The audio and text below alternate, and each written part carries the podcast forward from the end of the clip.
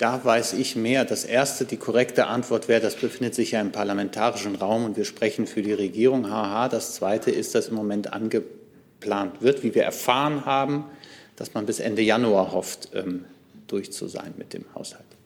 Aber wie gesagt, das ist nur Hörensagen.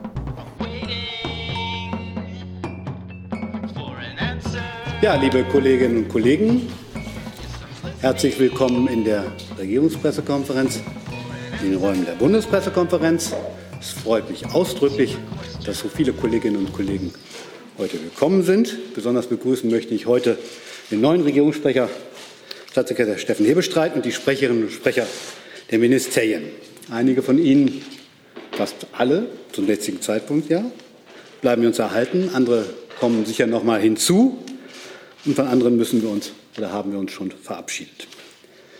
Für die vergangene und auch für die künftige Zusammenarbeit möchte ich mich jetzt schon mal im Namen der Bundespressekonferenz herzlich bedanken. Manche Dinge müssen sich in den nächsten Tagen sicher noch zurechtschütteln. Etwa das noch in Gründung befindliche Bauministerium wird noch vom Innenministerium vertreten. Auf einzelne Vorstellungen würde ich heute aus Zeitgründen verzichten. Umso herzlicher seien Sie alle begrüßt. Lieber Steffen, Du brauchst von mir keine guten Ratschläge über die Funktion und die Funktionsweise der Bundespressekonferenz. Das kennst du alles aus dem FF, nicht zuletzt aus den letzten Jahren als Sprecher des Bundesfinanzministers.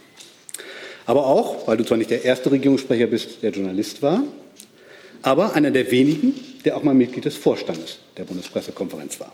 Das galt für dir, vor dir schon für unseren ersten Vorsitzenden Rüdiger von Wechmar, der spätere Regierungssprecher bei Willy Brandt wurde, ebenso Konrad Ahlers, der auch für Brand sprach. Und Hansi Klein, Regierungssprecher von Helmut Kohl. Keine Ausnahmesituation also, aber auch keine Normalität. Es macht dich und deine Vorgänger zu besonderen Kennern der inneren Haltung der Politik, aber auch der inneren Struktur der Bundespressekonferenz. Viele der Kolleginnen und Kollegen werden sich erinnern, dass mit Steffen Nebelstreit auf dem Stuhl des Leitenden und Gastgebers der Regierungspressekonferenz eine Art Revolution verbunden war, die manchmal und die man verbunden war, die unsere, manchmal in ihren Traditionen ruhende Organisation, echt bewegt hat. Steffen Hebestreit verzichtete auf die bis dahin übliche Krawatte zu Hemd und Anzug, wie heute auch. Was für manche damals ein No-Go war, war für andere ein modernes Statement.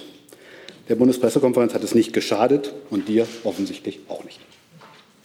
Lieber Steffen, Bundeskanzler Scholz hat bei deiner Amtseinführung in der letzten Woche mit Blick auf die Arbeit des Regierungssprechers gesagt, Zitat, es ist eine verantwortungsvolle Tätigkeit, die Informationen der Bundesregierung zu organisieren und dafür zu sorgen, dass in der Demokratie die Kommunikation zwischen Regierung und Öffentlichkeit gut funktioniert. Ich glaube, man kann das gar nicht kleiner sagen. Zitat Ende. Und er hat seine neuen Sprecher, dich, lieber Steffen, und deinen Stellvertreter Wolfgang Büchner, den wir heute als stillen Zuschauer begrüßen, mit einem Vertrauensbonus versehen. Ein Vertrauensbonus, der, wie soll man sagen, eine Art Beschreibung dessen war, was einem hier in der Bundespressekonferenz erwarten kann. Olaf Scholz sagte, wenn man selbst schon mal Journalist war, dann hilft einem das. Und es hilft einem auch zu akzeptieren, dass die Fragen kritisch sind und dass sie streng sind und dass nachgehakt wird. Denn das hat man alles schon einmal selber getan. Und das ist richtig so. Zitat Ende. Wir vertrauen darauf, dass der neue Sprecher der Bundesregierung sich dieser Aufgabenstellung bewusst ist uns ist allen klar, dass unsere Rollen, die Aufgabe für die Regierung zu sprechen und die unsere, die Haltung der Regierung zu hinterfragen, unterschiedlicher kaum sein könnten. Die Trennung von Journalismus und Politik hat unsere, in unserer Demokratie eine lange Tradition und sie hat uns stärker gemacht. Die neue Ampelkoalition hat sich zur Aufgabe gestellt, durch mehr Transparenz unsere Demokratie zu stärken, das Prinzip des offenen Regierungshandelns soll Grundlage sein. So steht es im Koalitionsvertrag. Wir werden die Regierung, ihre Sprecherinnen und Sprecher daran messen, mit klaren Fragen und in Erwartung klarer Antworten, auf Augenhöhe und mit Respekt. In diesem Sinne freuen wir uns auf die Zusammenarbeit.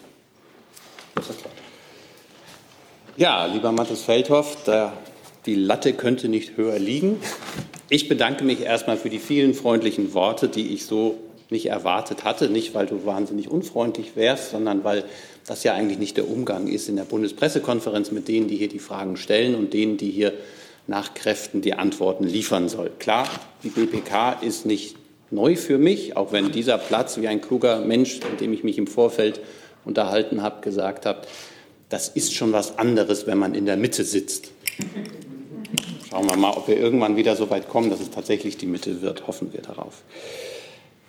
Vielleicht kurz ein paar Worte noch vorab. Die neue Regierung hält natürlich, und da spreche ich auch für meinen Kollegen Wolfgang Büchner, der da hinten bescheiden, einsam sitzt, ähm, an der Tradition fest, hier nach Möglichkeiten dreimal die Woche Rede und Antwort zu stehen. Es ist ein einmaliges Format und alles, was man vielleicht mahnend oder kritisch dazu auch äußern kann und das ich in meiner früheren Funktion im Vorstand auch mal kritisch diskutiert habe mit den Kolleginnen und Kollegen, das hat Steffen Seibert hier vergangenen Montag, fand ich, auf sehr schöne und doch auch annehmbare Weise formuliert. Das muss ich jetzt nicht wiederholen.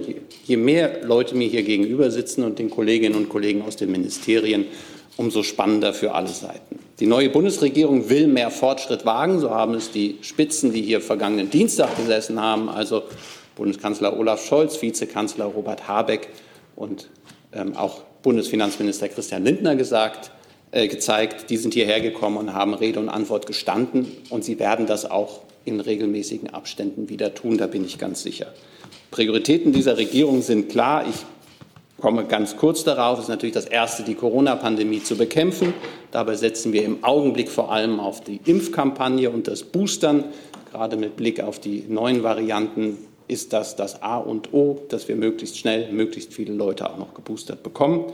Darum kümmert sich die Bundesregierung als Ganzes, der Bundeskanzler, aber auch das Bundesgesundheitsministerium, der Bundesgesundheitsminister nach Kräften. Das zweite große Thema Kampf gegen den Klimawandel mit einem ganzen Bündel von Maßnahmen, die den Ausbau unter anderem von Windkraft auf hoher See und an Land und auch die Solarenergie betreffen.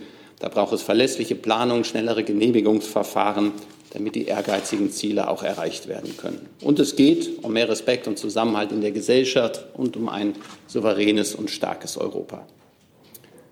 Lassen Sie mich vielleicht noch anknüpfen an das, was Mathis Feldhoff eben gesagt hat. Wir befinden uns am fünften Tag, in dem die Bundesregierung im Amt ist. Mit Ausnahme, das habe ich eben noch mal gecheckt, mit Ausnahme des Bundesministeriums für Arbeit und Soziales haben alle Häuser neue Chefinnen und Chefs, bis auf das Bauministerium, das hat noch kein Haus. Die sind noch auf Suche. Das heißt, Stäbe müssen sich finden, Abläufe müssen sich einspielen, Abstimmungswege etablieren. Mir geht es da als Chef des Presse- und Informationsamtes der Bundesregierung nicht anders als vielen Kolleginnen und Kollegen. Und die, die Sie hier schon kennen, die erfahrenen Kolleginnen und Kollegen, die haben plötzlich neue Chefs, mit denen sie sich eingrooven müssen. Insofern bitte ich nicht um Schonzeit, aber doch vielleicht um etwas Verständnis, wenn manche Frage dem hehren Anspruch, den Mathis Feldhoff formuliert hat, nicht sofort nachkommen kann, dass man sich manchmal rückversichern muss oder etwas in Klärung befindet, bevor man es hier äußern kann. Ich verspreche Ihnen, unser Ziel ist eine transparente Kommunikation. Wir versuchen nach Kräften Ihre Fragen tatsächlich zu beantworten. Und damit soll es aber jetzt auch genug sein mit den salbungsvollen Worten, würde ich vorschlagen. Vielen Dank, Steffen Heberstreit, und wir freuen uns auf die gute Zusammenarbeit.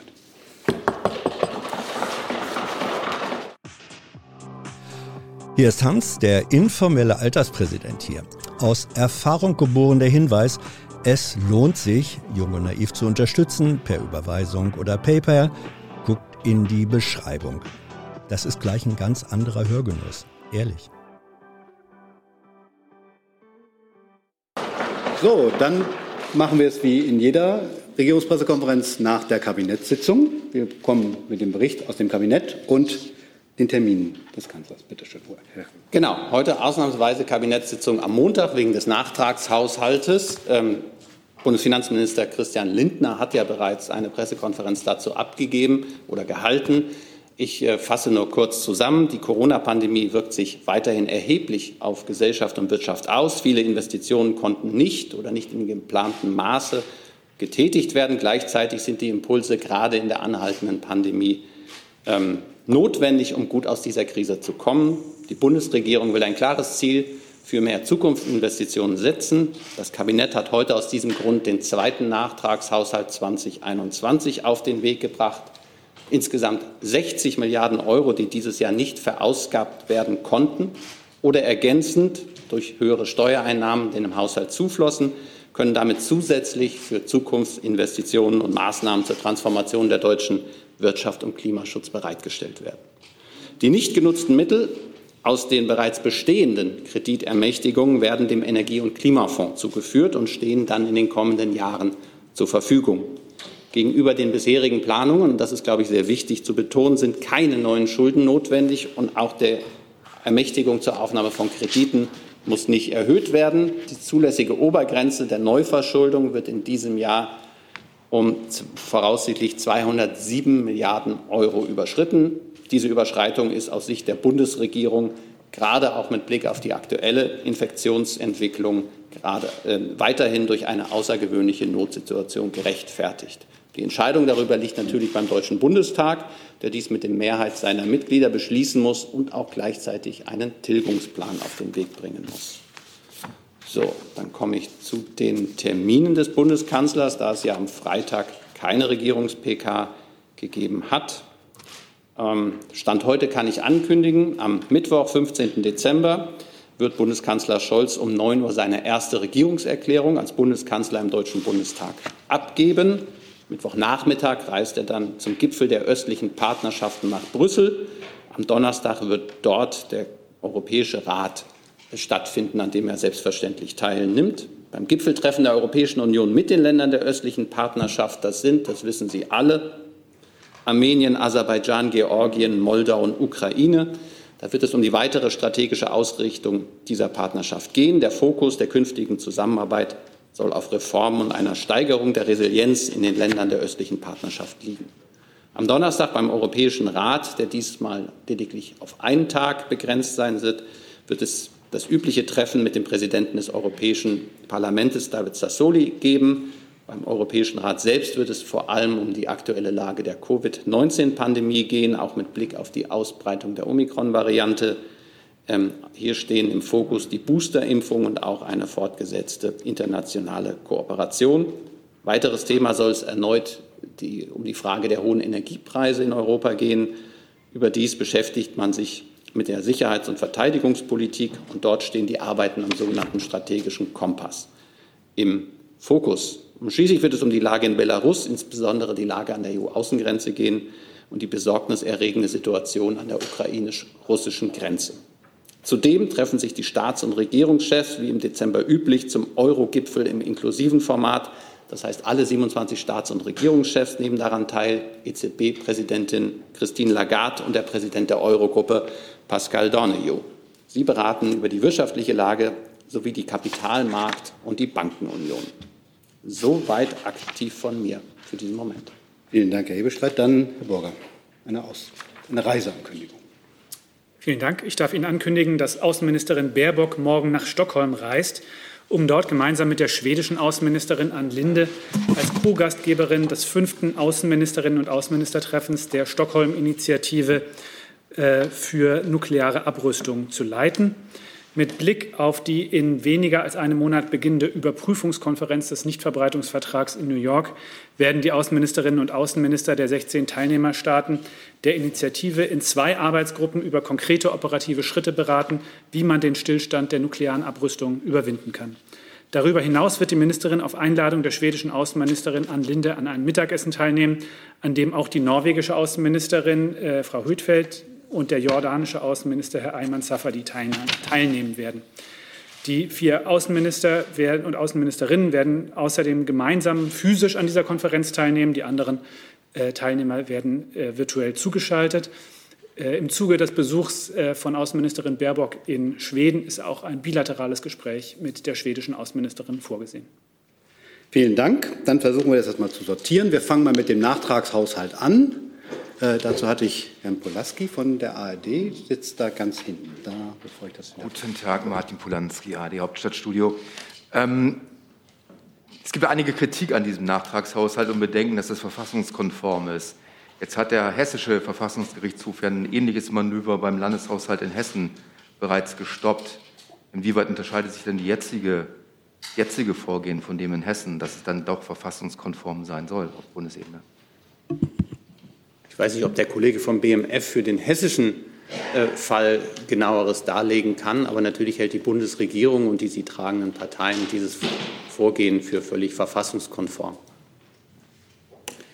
Dann lassen wir das BMF doch gern zu Wort kommen.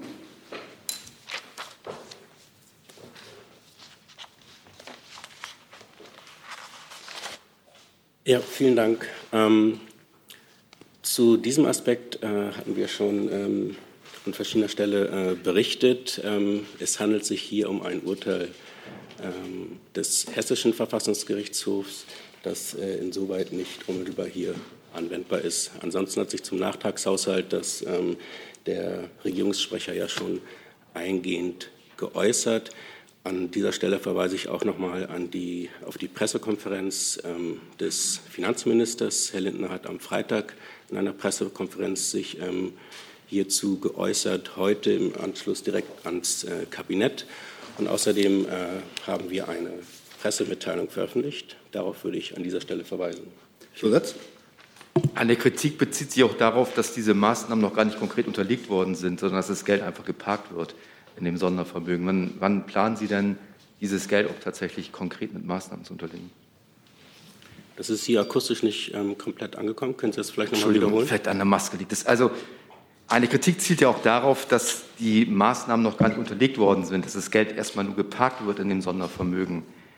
Ähm, wann planen Sie denn, da tatsächlich konkrete Maßnahmen auch zu unterlegen? Das war auch Gegenstand einer Nachfrage ähm, gegenüber dem Minister, der sich dazu ähm, geäußert hatte. Darauf verweise ich. Herr Sentivani zu dem Thema Nachtragshaushalt. Ähm, es ist ja nicht nur das Urteil des Hessischen ähm, Staatsgerichtshofes, sondern auch die Kritik des Bundesrechnungshofes ähm, und auch des Stabilitätsrates äh, daran, dass da ein erhebliches verfassungsrechtliches Risiko äh, liegt. Ist sich das Kabinett und der Bundeskanzler darüber im Klaren? Diese aktuellen öffentlichen Diskussionen werden natürlich vom Bundeskanzler, vom Bundesfinanzminister und auch von allen anderen Regierungsmitgliedern wahrgenommen. Und trotzdem hat man sich für dieses Vorgehen entschieden, weil es aus Sicht der Bundesregierung absolut verfassungskonform ist. Und da gibt es dann auch wenig Zweifel. Herr Rinke dazu? Der Herr Bestreit, ich hätte ganz gerne auch noch mal nachgefragt äh, bei der Frage des Kollegen, wann das Geld denn abfließen soll. Ähm, es wurde jetzt nur allgemein gesagt, in den nächsten Jahren. Ähm, kann man das etwas präzisieren? Ist das äh, eine Rücklage, die man jetzt hat für die nächsten ein oder zwei Jahre? Oder muss man sich das so vorstellen, dass das nun auch theoretisch fünf bis zehn Jahre nach vorne geschoben werden kann? Wenn wir sagen in einigen Jahren, dann fällt es mir jetzt schwer, ähm, das genauer zu präzisieren, sonst hätten wir es vorher präzise ausgedrückt. Ich vermute, die Pressekonferenz von Bundesfinanzminister Lindner liegt etwa anderthalb Stunden zurück. Da gibt es seither keinen neuen Stand. Aber da, wenn ich kurz nachfrage, da war es auch nicht präziser, deswegen die Nachfrage. Also wenn es der Finanzminister nicht präziser weiß, dann sollte ich ihn von hier aus nicht präzisieren. Herr dazu. Ist das das? Das ist es. Entschuldigung. Ich hätte noch eine Nachfrage ans BMF und zwar ähm, hat, ähm, stehen im Koalitionsvertrag noch weitere Maßnahmen, um die Schuldenbremse zu weiten. Ähm, da wollte ich Sie fragen, ob der Finanzminister gedenkt, von diesen Maßnahmen Gebrauch zu machen. Unter anderem ist da eine Berechnungsgrundlage, die geändert werden kann oder eben auch, dass sich die Bahn und die BIMA mit Krediten vollsaugen können sollen. Ähm, wie ist da die Haltung von Herrn Lindner? Der Regierungssprecher hat sich ja ähm, eingangs ähm, dazu geäußert, wie lange die, äh, seit wann die aktuelle Regierung im Amt ist. Äh, das sind fünf Tage, wenn ich mich richtig erinnere. Äh, der Koalitionsvertrag, das wurde an verschiedener Stelle ja schon gesagt, ist äh, die, die Grundlage für die anstehenden Maßnahmen. Äh, und der wird jetzt nach und nach umgesetzt. Äh, dem kann ich natürlich dann jetzt hier an dieser Stelle den erforderlichen Gesprächen und äh, Entscheidungen nicht vorweggreifen. Frau Wefers dazu? Suchen Sie sich ein Mikrofon, nehmen Sie das da. Ich würde Sie doch gerne noch mal zur Verfassungsmäßigkeit fragen, weil die Pressekonferenz am Freitag haben Sie zwar auf Ihre Webseite gestellt, die ist aber nicht abrufbar. Ähm, die öffnet sich nicht, die Seite. Und die Pressekonferenz, auf die Sie von vorhin verwiesen haben, da gab es einen Hinweis, aber auch keinen Zugang. Deshalb wäre es vielleicht auch ganz nett, wenn Sie uns noch mal auf die Sprünge helfen wollten, warum sich dieser hessische Fall von dem aktuellen jetzt auf der Bundesebene unterscheidet. Vielen Dank für den Hinweis. Das nehme ich gerne mit ähm, und lasse das äh, überprüfen. Ähm, natürlich sollten die entsprechenden Informationen ähm, verfügbar sein auf unserer Internetseite. Der Minister hat sich ähm, sowohl äh, zur Verfassungsmäßigkeit hat sich der Minister geäußert, eben auch nochmal der ähm, Regierungssprecher. Äh, und die Informationen sind auf unserer Internetseite insoweit verfügbar. Ähm, darauf würde ich dann nochmal verweisen. Dem habe ich auch nichts hinzuzufügen, aber den Punkt, das ähm, lasse ich gerne nochmal prüfen, dass selbstverständlich sowohl die Pressekonferenz als auch ähm, äh, die Pressemitteilung verfügbar sein sollten. Die Pressemitteilung müsste auch abrufbar sein. Ja, aber in der Pressemitteilung gibt es keine Erklärung dafür, warum also ich würde vorschlagen, das liefert das BMF nach. Da scheint es ja erhebliches Interesse zu geben. Da wird es auch eine Argumentationslinie geben. Und ansonsten kann man ja auch verschriftlichen, was der Minister in der dann womöglich nicht abrufbaren Pressekonferenz gesagt hat. Und dann kann man Ihrem Informationsbedürfnis nachkommen. Gibt es weitere Fragen zum Thema Nachtragshaushalt? Herr Fischer. Da sind Sie. An das Ministerium für Wirtschaft und Klimaschutz. Frau Baron.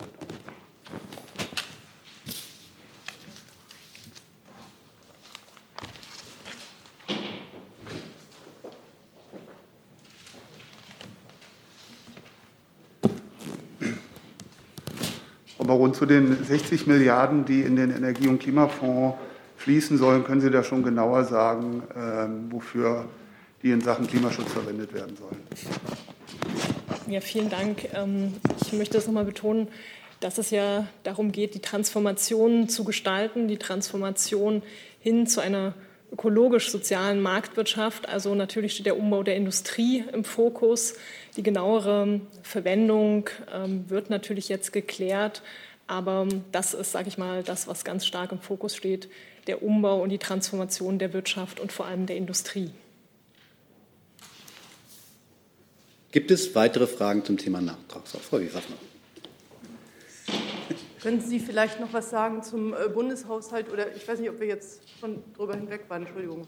Falls, äh, wir sind beim Thema Nachtragshaushalt, Schrägstrich, das gehört ja irgendwie zum Bundeshaushalt. Wie der Zeitablauf da geplant ist. Also ich weiß, dass die erste Lesung äh, sein wird, noch diese Woche, aber wie ist der weitere Zeitablauf? Herr Bestreit, können Sie vielleicht zum, zum Zeitablauf was sagen? Meines Wissens wird das alles weitere im Januar geschehen. Sollte ich falsch wissen, korrigiere ich mich später.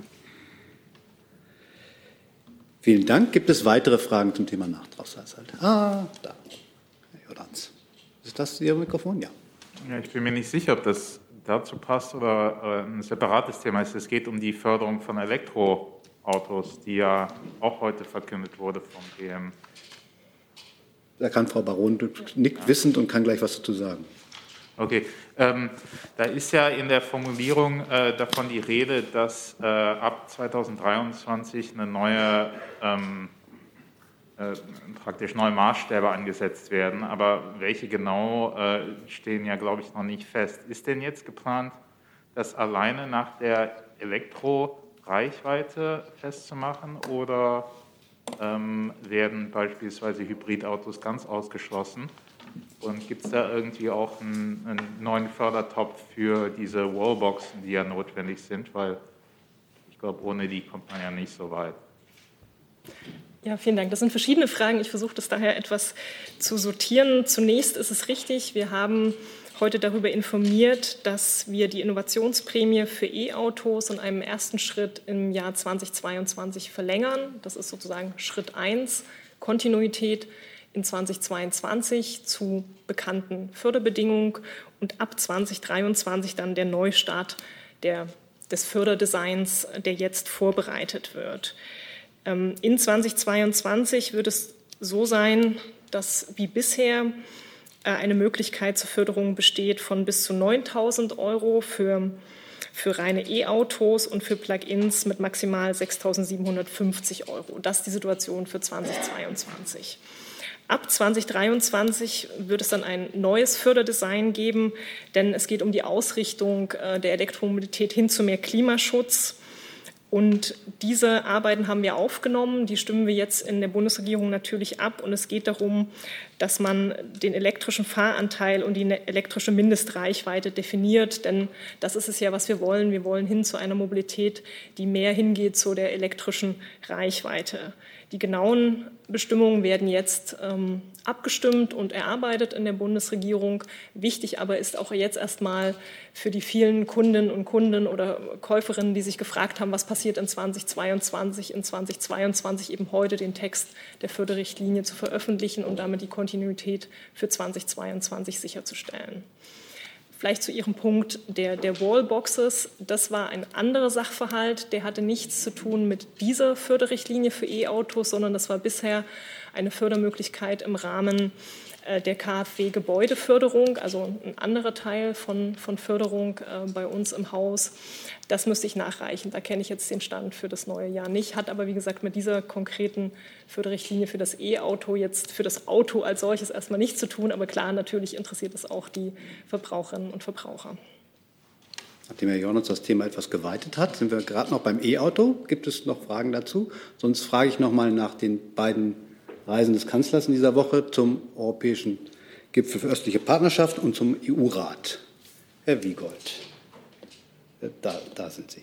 Nee, da sind Sie. So, also ich nutze das jetzt, um das Thema Ukraine anzugehen, äh, weil äh, das wird ja da eine wesentliche Rolle spielen. Frage an das Wirtschaftsministerium oder AA oder den Regierungssprecher. Der äh, ukrainische Verteidigungsminister hat gestern öffentlich beklagt, dass Deutschland die Lieferung von bereits bezahlten Defensivwaffen über eine NATO-Agentur blockiere. Vielleicht kann jemand kurz äh, erläutern, wie da das Verfahren ist, worum es sich handelt und warum Deutschland das blockiert. Danke. Ich, Burger nickt wissend. Ich kann dazu äh, die Antwort geben, äh, auch wenn sie Sie wahrscheinlich nicht befriedigen wird. Ich muss Sie nämlich darauf verweisen, dass ich zu vertraulichen Diskussionen und Entscheidungen innerhalb des Bündnisses von dieser Stelle keine Auskunft geben kann. Zusatz? Ähm, Gehen wir jetzt dazu über, dass Entscheidungsmechanismen in der NATO grundsätzlich als geheim eingestuft werden? Oder können Sie was zu den Entscheidungsmechanismen in der NSBA sagen? Wie gesagt, im vorliegenden Fall kann ich dazu keine weiteren Angaben machen, weil das der Vertraulichkeit unterliegt. Also grundsätzlich Entscheidungsmechanismen in der NATO unterliegen der Vertraulichkeit? Ich rede von dem vorliegenden Fall, nach dem Sie gefragt haben. Ich habe nach der NSBA gefragt. Wie laufen die Entscheidungswege in der NATO Support and Procurement Agency? Da bitte ich Sie, sich an die NATO-Pressestelle zu wenden. Da werden Sie bestimmt eine Auskunft dazu bekommen. Herr Jolfer. Nikita Jolker von der Deutschen Welle, russische Redaktion. Herr Hebestreit, ist ähm, bei dem Treffen für die östliche Partnerschaft auch ein bilaterales Zusammenkommen zwischen äh, dem Bundeskanzler und dem ukrainischen Präsidenten geplant? Und vielleicht vorweg schon zum Thema Russland-Ukraine. Ähm, gibt es in der Bundesregierung Ideen, die angestrebte, äh, den angestrebten Rück, ähm, äh, Wiederaufnahme des Dialogs im Minsker Prozess, wie man das bewerkstelligen will? Also wie will Deutschland die Ukraine, vor allem den russischen Präsidenten, zurück an den Dialog führen?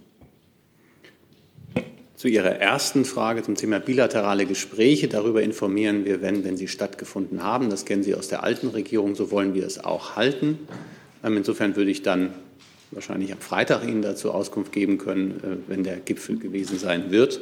Bei der Frage Ukraine und Russland, da hat sich der Bundeskanzler ja verschiedentlich sowohl in seiner Frankreich-Reise und dann auch später bei der EU als auch am äh, gestrigen Abend in Polen zu eingelassen. Er hat nochmal auf das Normandie-Format verwiesen. Er hat auch nochmal gesagt, dass unsere Bestrebungen alle dahin zielen müssen, eine Deeskalation der Lage, die sehr besorgniserregend ist, an der ukrainisch-russischen Grenze zu erreichen. Und er hat auch noch mal deutlich gemacht, dass die Unverletzlichkeit der Grenzen seit den 70er Jahren in Europa eigentlich äh, einvernehmlich bei der KSZE und später OSZE hinterlegt ist und dass wir zu diesem äh, Grundsatz doch zurückkehren sollten. Und wer gegen diesen Grundsatz verstößt, muss harte Konsequenzen fürchten. Zusatz, Herr Hölker? Ja, Zusatz. Welche praktischen Maßnahmen will denn die Bundesregierung ergreifen, um die Normandie-Format wieder aufleben zu lassen? Praktisch versucht man jetzt auf allen Kanälen mit allen entsprechenden Stakeholdern, sage ich mal, ins Gespräch zu kommen. Es gibt jetzt aber keine Vorleistungen oder Angebote, die man darüber hinaus macht, sondern das ist eine ernste Situation und in dieser ernsten Situation ist es klug, die dafür vorhandenen Formate zu nutzen, um die Lage nicht weiter eskalieren zu lassen. Herr Rinke. Eine Frage an Herrn Burger, nochmal anknüpfend an die äh, vorausgehende Frage äh, zu Waffenlieferungen an die Ukraine. Jetzt mal unabhängig von diesem konkreten Fall. Unterstützt Ihre Ministerin ähm, die Bemühungen einiger NATO-Staaten, die Ukraine auch mit Waffen zu versorgen? Ich kann Ihnen für die Bundesregierung von solchen äh, Überlegungen äh, zum derzeitigen Zeitpunkt nicht berichten. Äh, die Überlegungen, die es dazu in anderen Ländern geben mag, kann ich von dieser Stelle nicht kommentieren. Ich, hab, äh, ich kann vielleicht noch mal auf das verweisen, was die Außenministerin auch am Rande des äh, G7-Treffens der Außenministerin und Außenminister zu diesem Fall gesagt hat. Sie hat noch mal darauf hingewiesen, dass es Einigkeit gibt. Das findet sich ja auch im Kommuniqué der G7, ähm, dass wir gemeinsam daran arbeiten, eine weitere Eskalation zu verhindern dass wir dazu auch entsprechende Gesprächsangebote gemacht haben. Auch das Kommuniqué der G7-Außenministerinnen und Außenminister äh, bekräftigt ja auch nochmal die Unterstützung für die Bemühungen Deutschland und Frankreichs im Normandie-Format, die das Ziel der vollständigen ähm, Umsetzung der Minsker Vereinbarungen verfolgen, um den Konflikt in der Ostukraine zu lösen. Äh, auch im G7-Kreis wurde aber auch erneut ähm, äh, bekräftigt, dass eine ähm, erneute Verletzung, der, ähm, eine erneute militärische Aggression gegen die Ukraine massive Konsequenzen und hohe Kosten nach sich ziehen würde. Zusatz?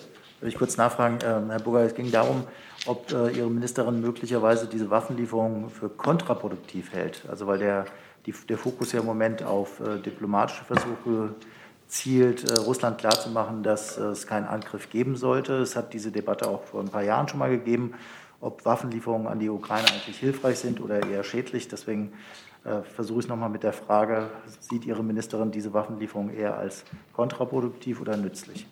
Ich glaube, das hatte ich in der Sache äh, gerade eben schon beantwortet und ich habe gerade noch mal darauf hingewiesen, was der Schwerpunkt der diplomatischen Bemühungen ist, an denen wir gerade arbeiten.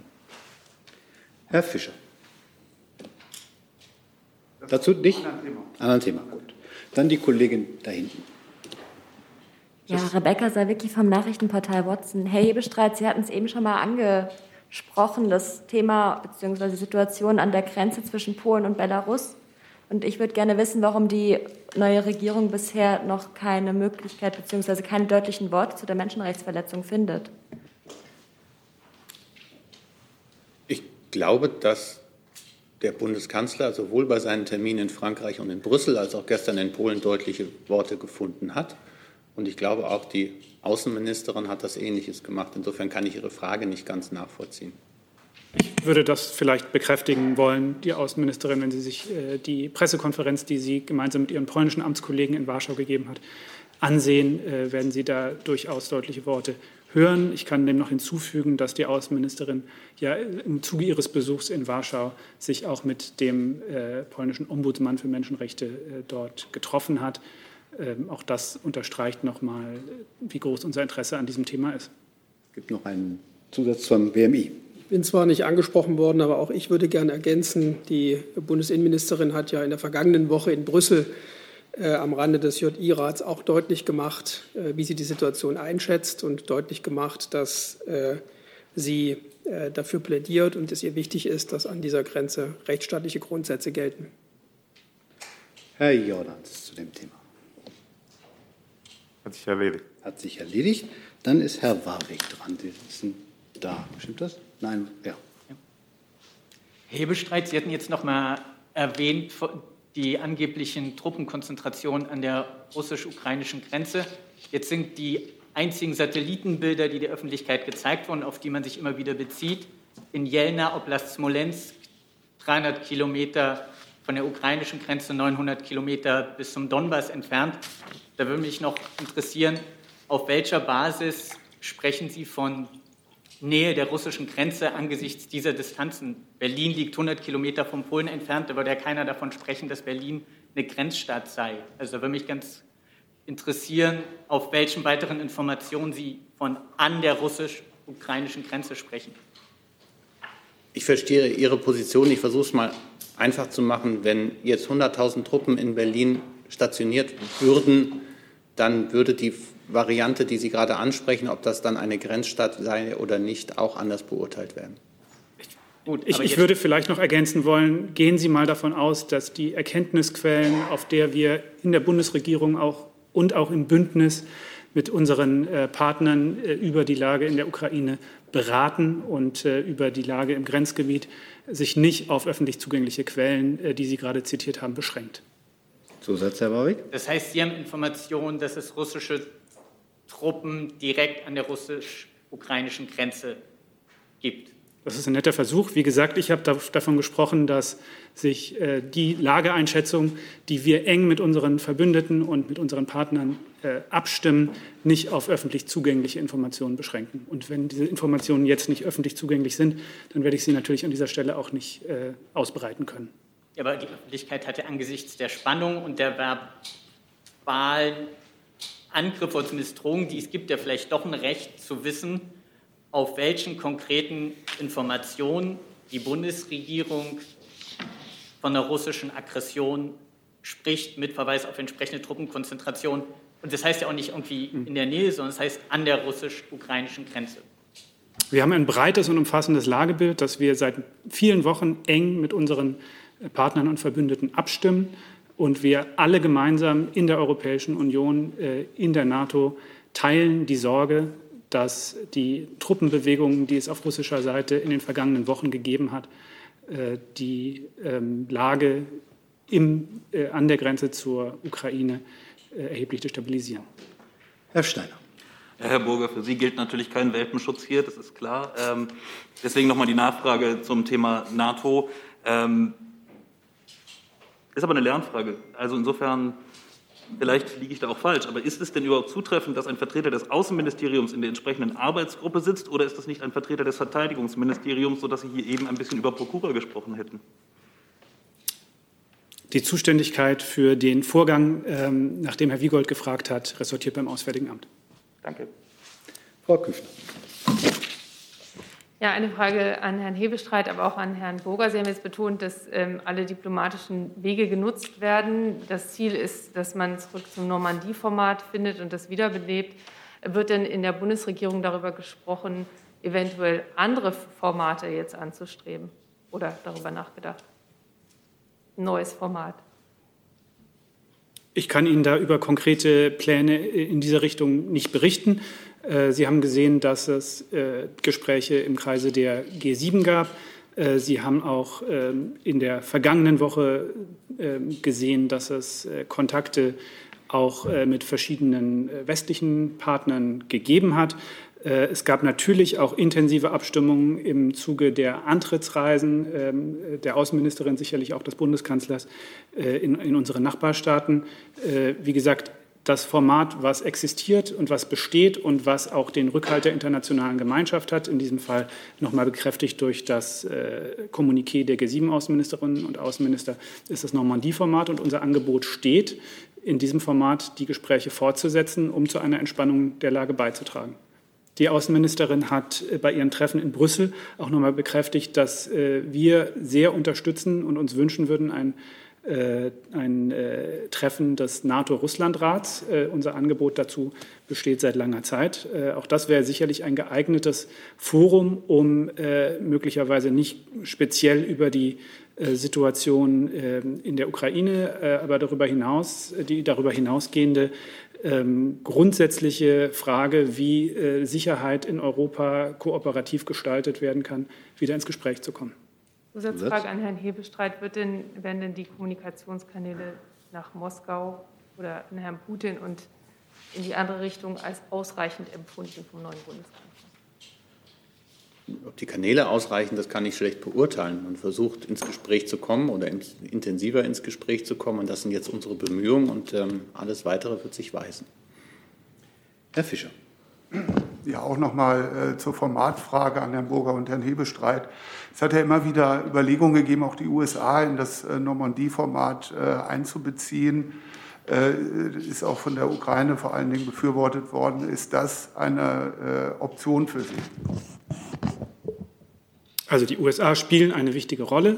Die USA, der amerikanische Präsident hat ja auch Gespräche mit dem russischen Präsidenten geführt. Ähm, Sie haben auch ähm, äh, Meldungen gesehen, dass die USA auch weiterhin auf äh, hochrangiger diplomatischer Ebene Gespräche in der Region führen. Wir sind da in sehr engem Austausch. Die USA ähm, haben auch in der Vergangenheit immer wieder und auch jetzt jüngst noch einmal ihre Unterstützung für die Arbeit im Normandie-Format zum Ausdruck gebracht. Wie gesagt, das ist das Format, was äh, derzeit existiert, was auch den, die internationale Unterstützung hat. Ähm, und über äh, ja, mögliche andere Formate kann ich an dieser Stelle nicht berichten. Dann Herr Jolper. Ja, Herr Hebestreit und Herr Bürger, ähm, bleibt die neue Bundesregierung bei der gleichen Beurteilung des ähm, Nord Stream 2 Projekts wie die alte, das heißt ein privatwirtschaftliches Projekt mit einer gewissen politischen Komponente? Oder gibt es eine andere Sichtweise und gibt es da Unterschiede in der Beurteilung zwischen dem Auswärtigen Amt und dem Kanzleramt, was die Möglichkeit angeht, äh, dieses Projekt als ein gewisses Druckmittel äh, zu nutzen, um Russland zu einem Gesprächsangebot äh, zu drängen. Ich glaube, die Sichtweise auf die Nord Stream 2 Pipeline ist hinterlegt unter anderem im Sondierungspapier der drei regierungsführenden Parteien. Und da ist klar geregelt, dass es da eine nach Energie, europäischen energierechtlichen äh, Kriterien eine Prüfung aussteht und die gilt es abzuwarten. Herr Detjen dazu. Wo sind Sie denn? Sie sind da? Ist das Ihres? Achso, da, jetzt. Frage an den Regierungssprecher Hebestreit. Ähm, die bezieht sich auf Weißrussland und Alexander Lukaschenko. Es ist ja weithin aufgefallen, dass die frühere Regierung, Angela Merkel, von Lukaschenko immer nur noch von Herrn Lukaschenko gesprochen hat. Und damit er was zum Ausdruck gebracht hat in der diplomatischen Sprache, in der es auf Feinheiten ankommt, nämlich dass bei ihm kein legitimiertes Amt zugesteht. Bundeskanzler Scholz hat jetzt vom weißrussischen Regierungschef Lukaschenko gesprochen, gestern in Polen, auch vorhin im Fernsehinterview. Welchen politischen, welchen völkerrechtlichen Status billigt die Bundesregierung Lukaschenko zu? Und wäre, wäre der Bundeskanzler auch bereit, an den Direktgesprächsdraht äh, zu Lukaschenko anzuknüpfen? Wenn Sie am Freitag in Frankreich dabei gewesen wären, Herr Detjen, da hat er ihn, glaube ich, einen Machthaber genannt und er hat auch klar gesagt, dass er nicht legitimiert ist ähm, die, als Präsident äh, Weißrusslands oder Belarus. Und insofern, glaube ich, ist das jetzt eine Auslegung, die doch sehr fein ziseliert ist. Da gibt es keinen Wechsel in der alten Regierung oder jetzt in der neuen Regierung zur alten Regierung. Wir betrachten Herrn Lukaschenko nicht als legitimen Herrscher in Belarus.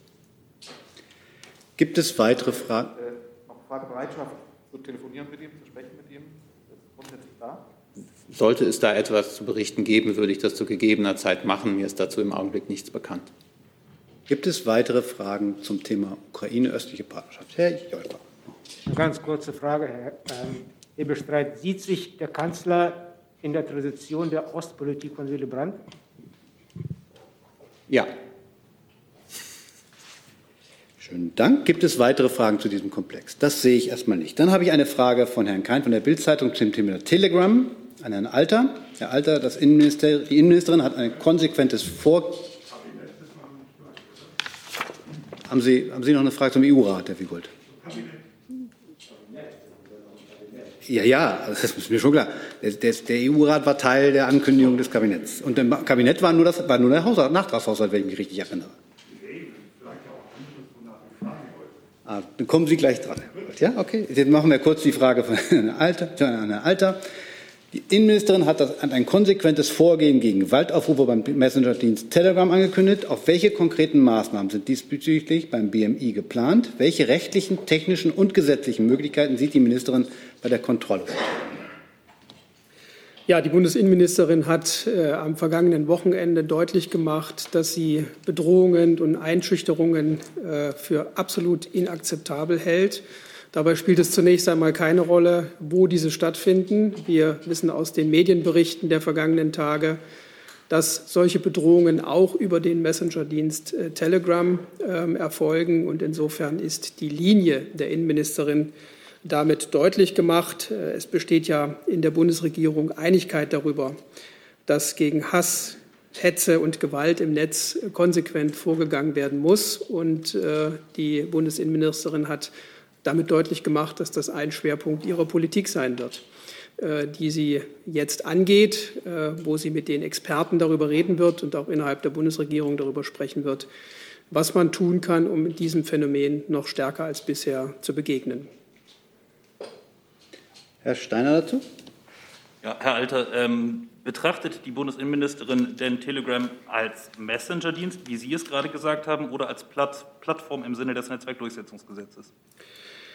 Ähm, Telegram ist ein Dienst, der im Prinzip unterschiedliche Funktionen erfüllt. Äh, es ist ein äh, Messenger-Dienst in dem Sinne, als dass es äh, unter anderem um Individualkommunikation geht, also um Kommunikation zwischen wenigen Personen, zwischen zwei Personen oder äh, überschaubar vielen Personen.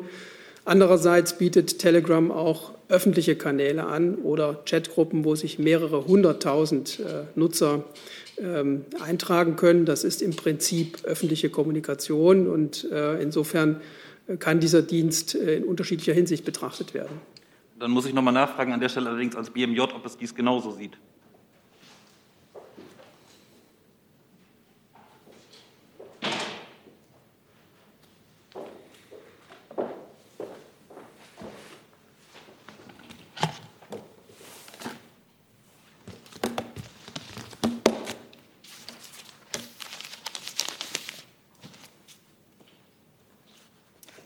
Ja, vielen Dank für die Frage. Ja, ich kann mich hier anschließen. Auch das BMJ vertritt ähm, die Rechtsauffassung, dass Telegram als äh, soziales Netzwerk im Sinne des Netzwerkdurchsetzungsgesetzes gilt. Herr Fried dazu. Da sind Sie. Ähm, Herr Alter, mich würde interessieren, ob die Ministerin äh, die Gefahr sieht, dass sich äh, eine regelrechte Terrorbewegung aus diesem aus dieser militanten Querdenker-Szene entwickelt. Und Herr Hebestreit, das ist ja jetzt quasi eine Entwicklung, wie sie von dem einen oder anderen befürchtet, vorausgesagt wurde mit Blick auf die Einführung der Impfpflicht. Sieht der Bundeskanzler da die Notwendigkeit, seine Position noch einmal zu überdenken, um zu deeskalieren? Ja, die Bundesinnenministerin sieht zumindest, dass die Gewaltbereitschaft steigt. Das zeigt sich insbesondere bei den Demonstrationen, die wir Wochenende für Wochenende beobachten. Dort werden äh, Polizisten, Journalisten, auch Menschen, die eine, einfach eine andere Meinung zu dem Thema haben, zum Teil grob angegriffen. Und äh, es ist äh, festzustellen, dass viele der sogenannten Querdenker auch radikaler werden. Die Bundesinnenministerin wird sich am morgigen Tage mit den Chefs ihrer Sicherheitsbehörden treffen und dort noch mal intensiv die Lageeinschätzung vornehmen, sich informieren lassen. Und dann wird man sehen, welche Schlussfolgerungen daraus zu ziehen, zu ziehen sind. Herr, Herr Jessen. Ja, ich glaube, ich hatte noch. Noch eine Achso, Entschuldigung. Kollege Fried wollte wissen, ob er der Bundeskanzler hat ja unter anderem in einem Interview ähm, gestern noch einmal deutlich differenziert und hat gesagt, natürlich kann es auch, auch Kritik am Impfen geben. Natürlich gibt es Sorgen und Ängste, die da bei Einzelnen mit verbunden sind. Dafür gibt es Aufklärungskampagnen. Da kann man auch mit Ärzten sprechen, mit Apothekern, mit Freundinnen und Freunden, die sich haben impfen lassen. Das ist völlig berechtigt. Man darf auch wie gegen jede andere demokratische ähm, Entscheidung oder auch Diskussion sich äh, das kritisieren. Man darf auch demonstrieren, solange man sich an die äh, Vorgaben und Auflagen hält. Und das ist völlig in Ordnung. Was nicht in Ordnung ist, was nicht geht und gegen das wir uns sehr wenden, sind Einschüchterungsversuche. Das sind Fackelzüge vor die Häuser von äh, Politikerinnen und Politikern. Ähm, das ist ähm, Gewalt gegen Polizistinnen und Polizisten, wie wir sie am Wochenende gesehen haben. Ähm, das sind Dinge, die dann auch eine harte Konsequenz und eine harte Reaktion hervorrufen. Aber das sollte man nicht in einen Topf werfen mit einer Kritik an, an der Frage, ob man eine Impfpflicht einführt oder nicht. Und äh, Bundeskanzler Scholz hat in dem Interview auch noch einmal deutlich gemacht, dass er persönlich eine Impfpflicht für richtig hält und auch als Abgeordneter im Deutschen Bundestag, wenn es soweit kommt, dass der Bundestag darüber befindet, dafür stimmen will. Jetzt Herr Jessen. Herr Alter, ähm, das Unternehmen Telegram hat seinen Sitz in Dubai. Es hat äh, seit Frühjahr nicht auf Schreiben der Bundesregierung reagiert. Welche Handhaben sieht denn die Innenministerin ihre Forderungen tatsächlich durchzusetzen? Also zum Stand des Verfahrens würde ich gerne an meine Kollegin aus dem BMJ abgeben, weil dort die Federführung liegt. Und ähm, um Ihre Frage gleich vorweg zu beantworten, es ist jetzt ähm, im Moment zunächst mal eine Aussage der Ministerin gewesen, die deutlich macht, dass sie dieses Thema äh, in, äh, in, Angriff nehmen wird, dass sie das Thema äh, entsprechend gewichten wird und dass sie darüber Gespräche äh, führen wird. Es ist im Moment nicht so, dass fertige Maßnahmenpläne auf dem Tisch liegen, aber es wird Gespräche dazu geben, äh, wie man da vorgeht.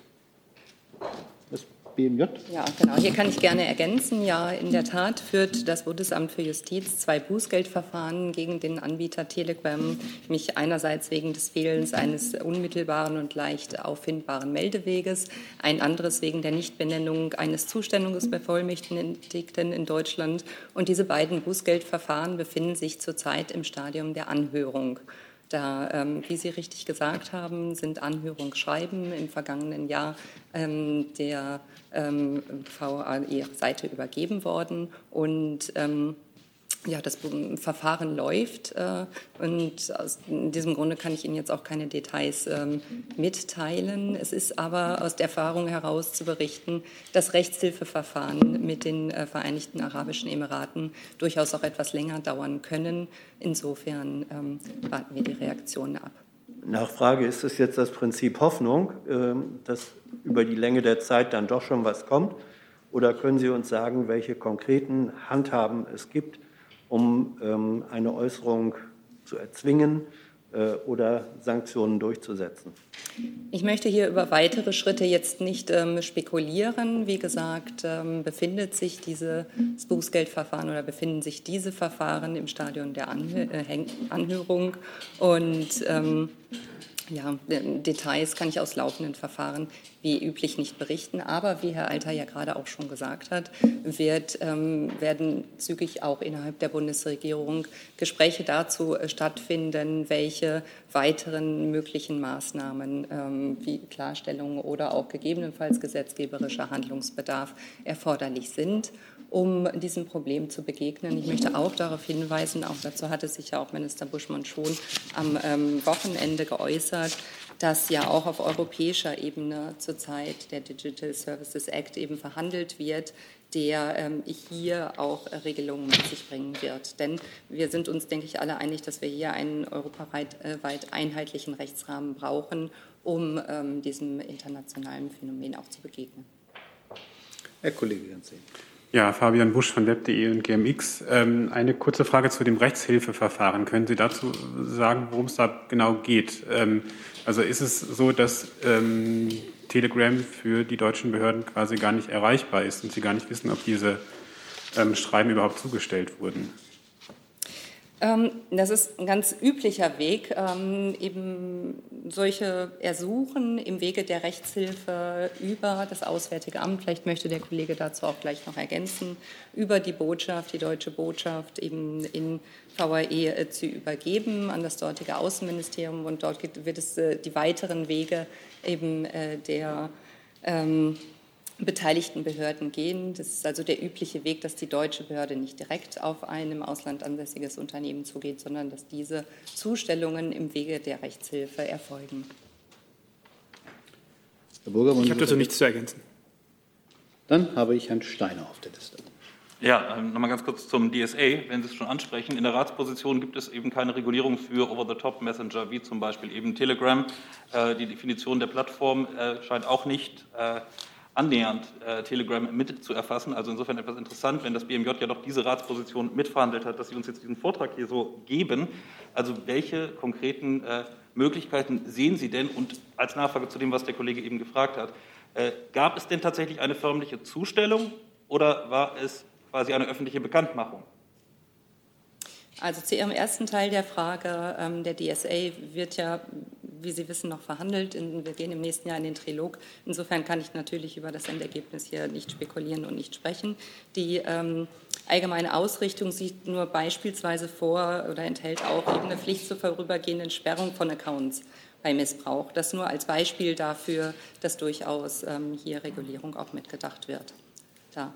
Zu Ihrem zweiten Teil der Frage, wie gesagt, kann ich jetzt Details aus ähm, diesem äh, Rechtshilfeersuchen oder aus diesem Verfahren gerade nicht berichten.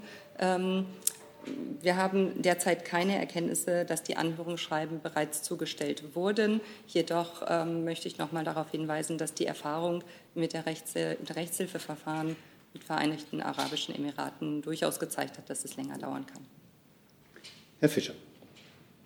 Ja, auch nochmal äh, die Nachfrage an das äh, Justizministerium zu weiteren Maßnahmen. Wäre es theoretisch auch denkbar, Apple und Google aufzufordern, die App nicht mehr anzubieten? Oder ist es äh, unrealistisch? Das wäre jetzt keine Frage für das Justizministerium. Das ist dazu kann ich Ihnen jetzt nichts mitteilen. Ja, wie gesagt, wir werden insgesamt innerhalb der Bundesregierung darüber sprechen, wie mit diesem Phänomen ähm, weiter umgegangen werden soll. Und ähm, wir werden uns alle dafür einsetzen. Das ist ein klares, erklärtes Ziel und auch im Koalitionsvertrag eben festgeschrieben, dass wir uns äh, mit allen Mitteln und Möglichkeiten gegen Hass und Hetze im Netz äh, wenden werden. Wir machen weiter. Bitte schön. Wie lange ist es denn genau her, dass die Bundesregierung sich an Telegram gewandt hat? Ähm, mit diesen Schreiben, die Sie gerade nannten. Genau, die, also im Mai wurden ähm, diese Schreiben per Verbalnote ähm, der deutschen Botschaft an das Außen Außenministerium der VAE übergeben. Mai letzten Jahres. Und wann äh, hat Entschuldigung, Mai, Mai 21 Mai in diesem Jahr. Und wie lange ist es her, dass, die, ähm, äh, dass sich offiziell an Telegram, das Unternehmen in Dubai, gewandt wurde, was dem ja vorausgegangen sein muss? Könnten Sie die Frage noch mal wiederholen?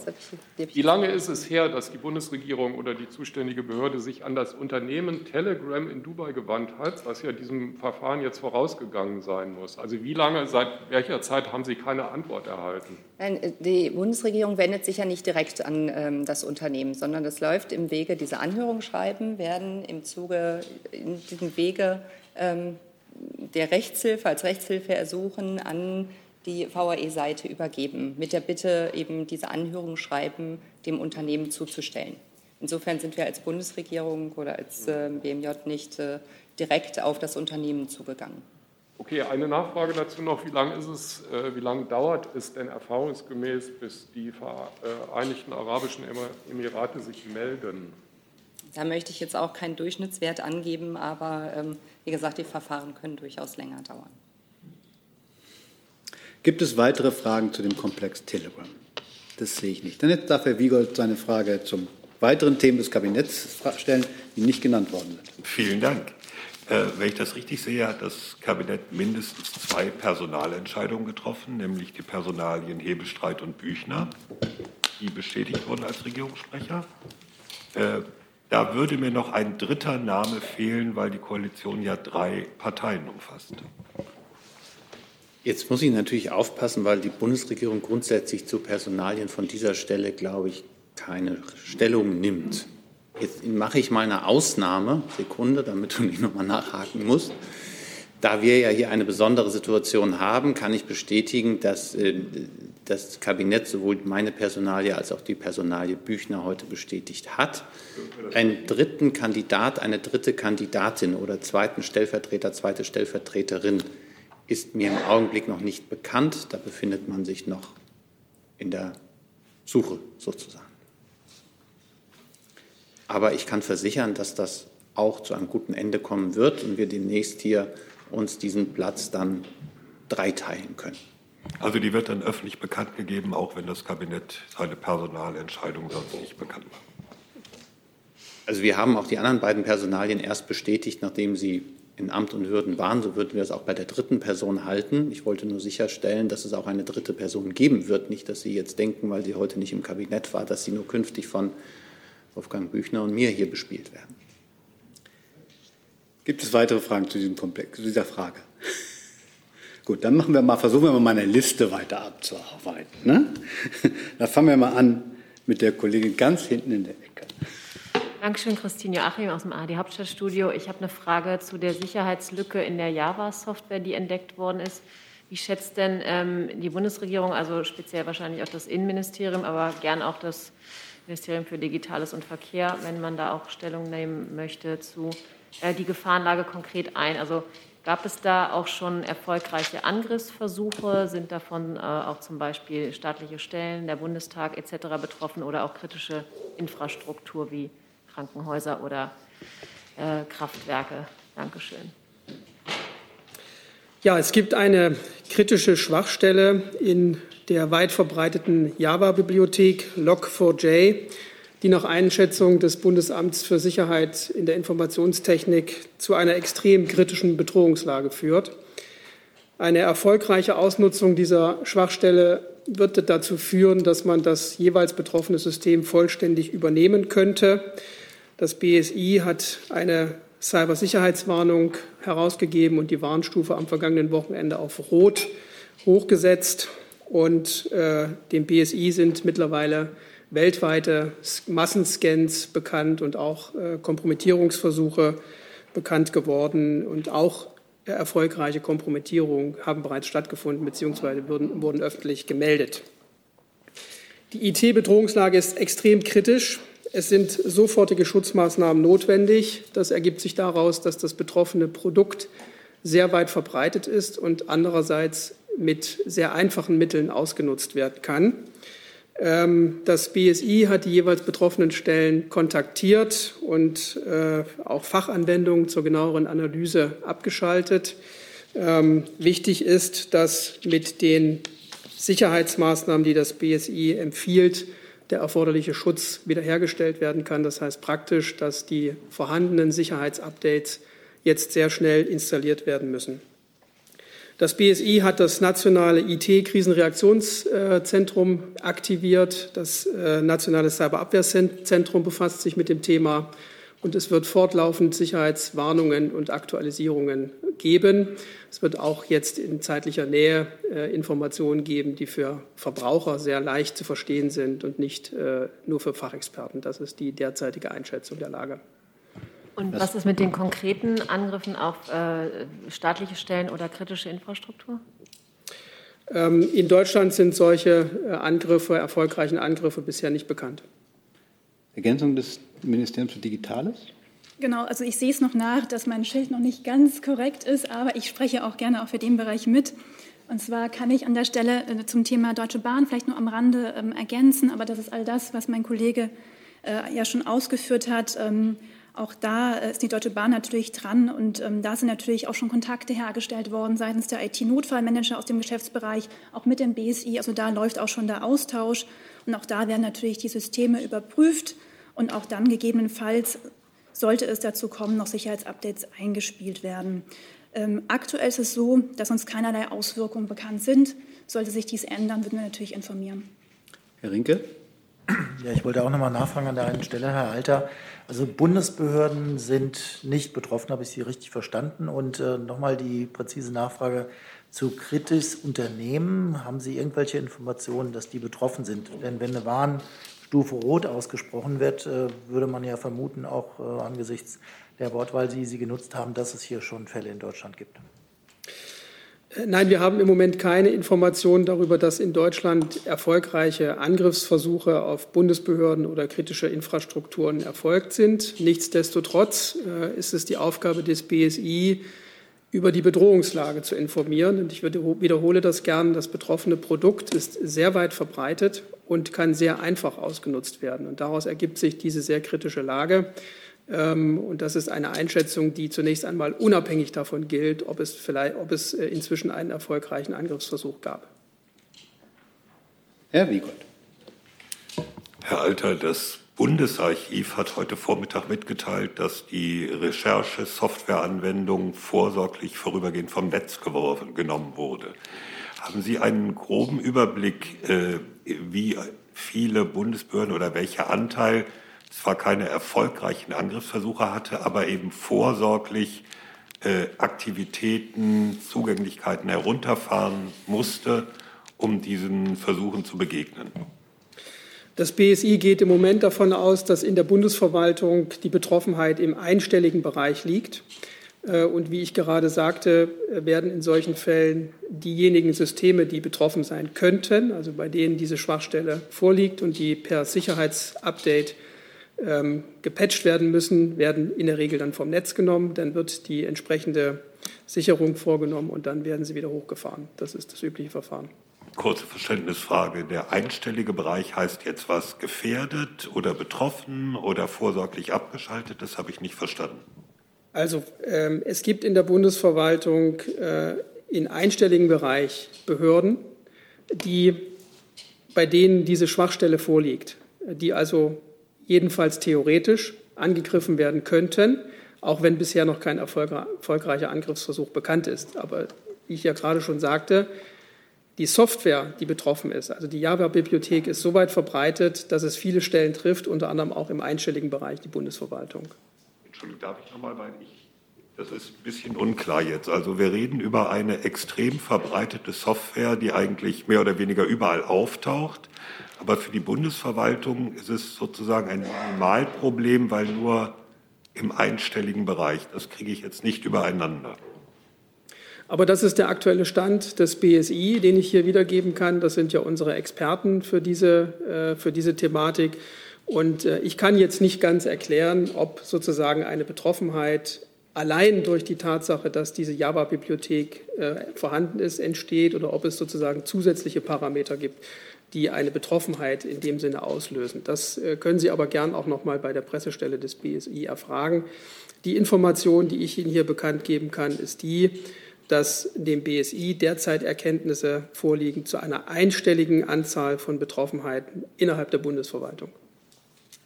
Herr Jordan dazu? Herr Alter, ähm, können Sie uns denn sagen, äh, wann und von wem äh, die Bundesregierung bzw. die Sicherheitsbehörden von diesem Problem erfahren haben? Denn äh, ich habe gelesen, dass dieses Problem zum ersten Mal vor etwa einem Monat ähm, äh, der Behörden in den USA ähm, mitgeteilt wurde und die recht zögerlich reagiert haben, wenn überhaupt. Darüber liegen mir keine konkreten Informationen vor. Ich kann aber bestätigen, dass das BSI mit zahlreichen nationalen und internationalen Partnern in engem Austausch steht. Äh, diese Themen, wie ich schon sagte, das Thema betrifft äh, Stellen weltweit äh, und da tauscht man sich auch regelmäßig und intensiv aus. Ich weiß aber jetzt an dieser Stelle nicht, wann und durch wen die Information bekannt geworden ist. Das müsste ich schriftlich nachreichen. Gibt es weitere Fragen zu dem Komplex der IT-Sicherheitslücke? Das sehe ich nicht. Dann ist aber in der nächsten Liste Herr Jessen mit einer weiteren Frage.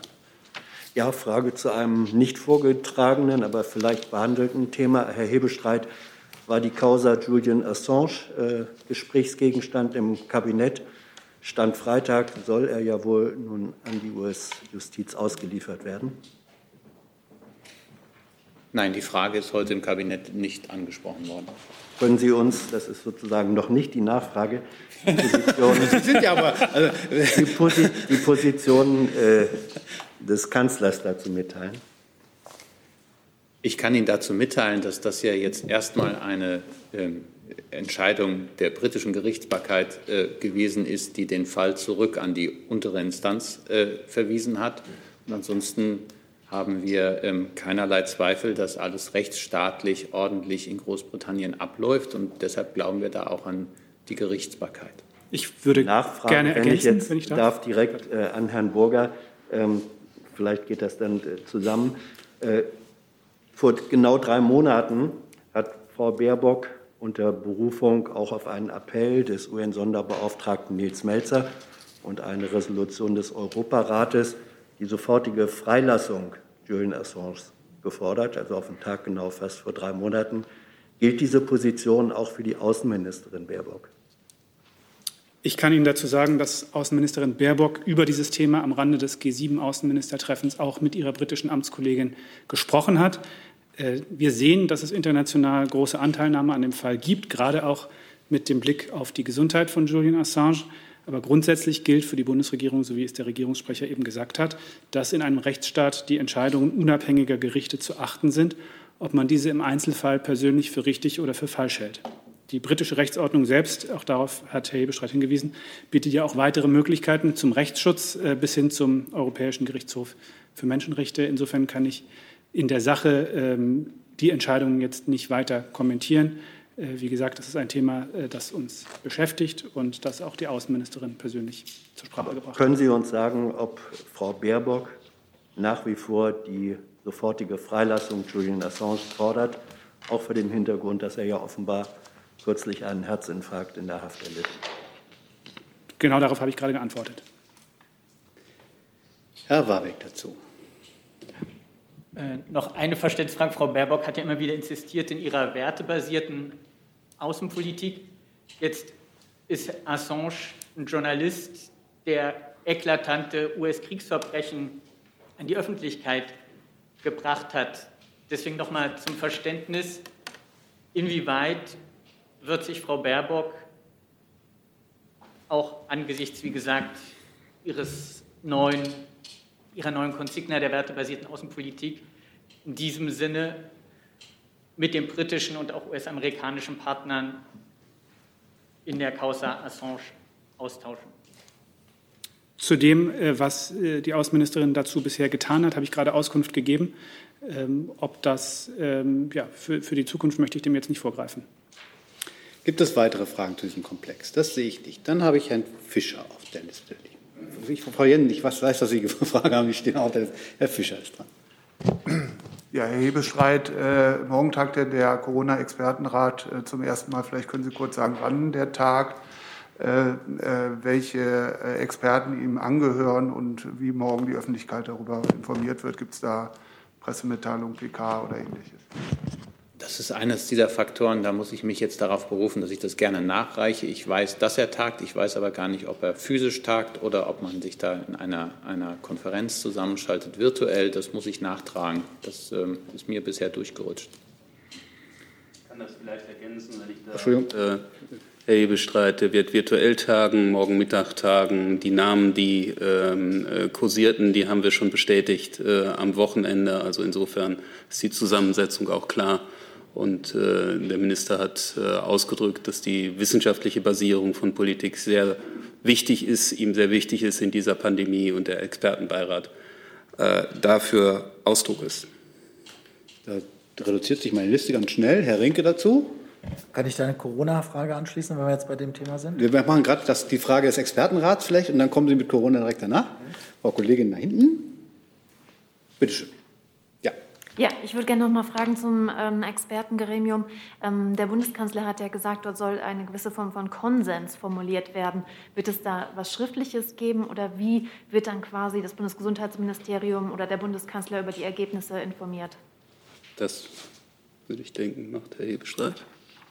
Erstmal geht es, glaube ich, morgen um eine Auftaktsitzung, wo sich die äh, Kolleginnen und Kollegen dort kennenlernen. Die meisten kennen sich ja, aber auch eine Arbeitsstruktur finden werden. Und dann, so hat es der Bundeskanzler ausgedrückt, möchte man auch, dass da die aktuelle Forschung diskutiert wird und dass man nach möglichst einhelligen ähm, ähm Empfehlungen für die Politik kommen kann. Wir haben ja immer wieder die Situation, dass einzelne, viele verschiedene Meinungen ähm, über den Umgang mit dieser Corona-Pandemie im öffentlichen Raum sind. Und die Hoffnung ist so ein wenig, dass man das konsolidieren kann.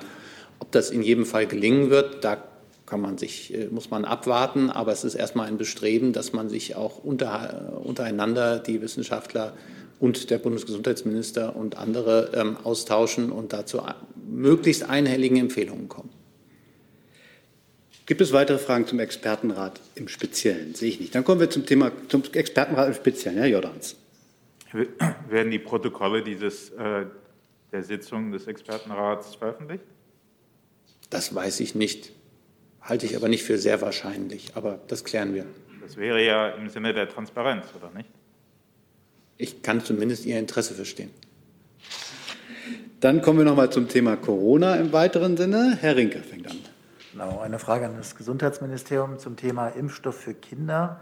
Die Länder haben ja jetzt sehr unterschiedliche Zeitpunkte ähm, angekündigt, wann denn die Impfungen für Kinder losgehen. Vielleicht können Sie uns bitte noch mal einen Überblick geben darüber, welche Mengen den Ländern überhaupt zur Verfügung stehen und wann die geliefert werden. Speziell jetzt der Impfstoff für Kinder. Ja, ähm, die, die äh, Kampagne, die Impfstoffkampagne für, für Kinder, die startet heute. Ab heute wird das äh, ausgeliefert, äh, der Kinderimpfstoff. Diese Woche insgesamt 2,4 Millionen Impfstoffdosen angesichts der Zahl von Kindern von äh, in dem in der Alterskategorie von fünf bis zwölf Jahren 4,4 Millionen denken wir, dass das im ersten Zug ausreichend sein wird. Anfang des kommenden Jahres kommen weitere Impfstoffdosen dazu. Kurze Nachfrage. Hätten Sie sich gewünscht oder würden Sie sich wünschen, dass die Bundesländer ein einheitliches Vorgehen verabreden? Wer morgen eine Gelegenheit zu bei der Gesundheitsministerkonferenz? Sicherlich ist das Thema Kinderimpfung morgen ähm, auch Gegenstand der Gesundheitsministerkonferenz, aber dem kann ich natürlich nicht vorgreifen. Ich habe jetzt nur das, damit wir alles wissen, habe noch eins, zwei, drei, vier zum Thema Corona und dann noch zwei weitere Kolleginnen und Kollegen und der nächste ist Hassan Divani. Äh, da sind Sie, ja. Ähm, auch noch an Herrn Kautz. Ähm, es besteht ja so ein bisschen Unklarheit, auf welchen Datum sich eigentlich die 30 Millionen ähm, geplante Impfung bis Jahresende beziehen. Wenn ich das richtig in Erinnerung habe, bezog das der Kanzler auf eine Ministerpräsidentenkonferenz irgendwann Mitte November. Äh, Daher stellt sich die Frage, wie weit sind wir eigentlich in der Erreichung des Ziels, Stand heute oder was auch immer Sie vielleicht.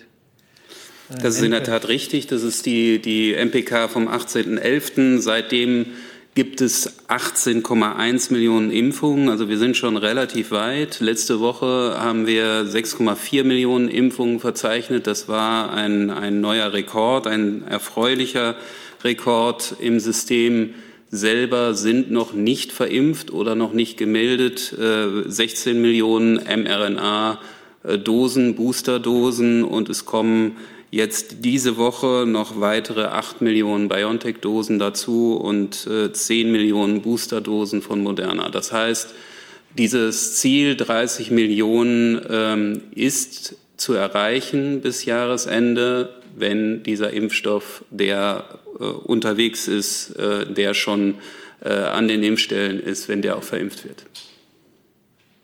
Herr Fried.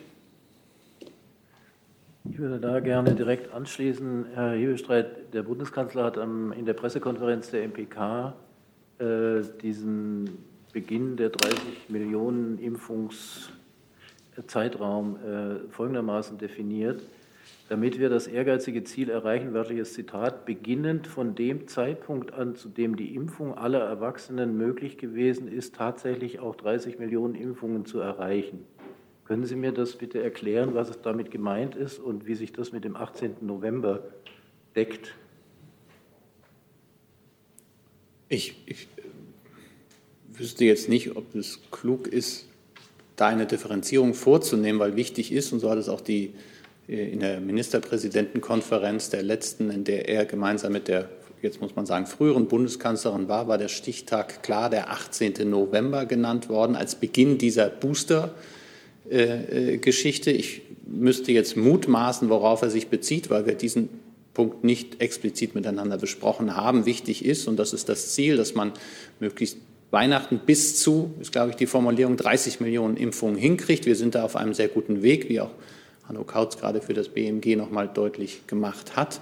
Und darum geht es, dass möglichst viele Bürgerinnen und Bürger sich jetzt boostern lassen. Das ist der Weg nicht nur aus dieser vierten Welle, sondern wenn man erste wissenschaftliche Erkenntnisse auch noch aus Großbritannien jetzt hinzuzieht, ist das auch ein guter Weg, um die neue, noch aggressivere Variante dagegen geschützt zu sein. Und das muss unser Bestreben sein, dass wir möglichst schnell, möglichst viele ähm, äh, Auffrischungsimpfungen hinkriegen.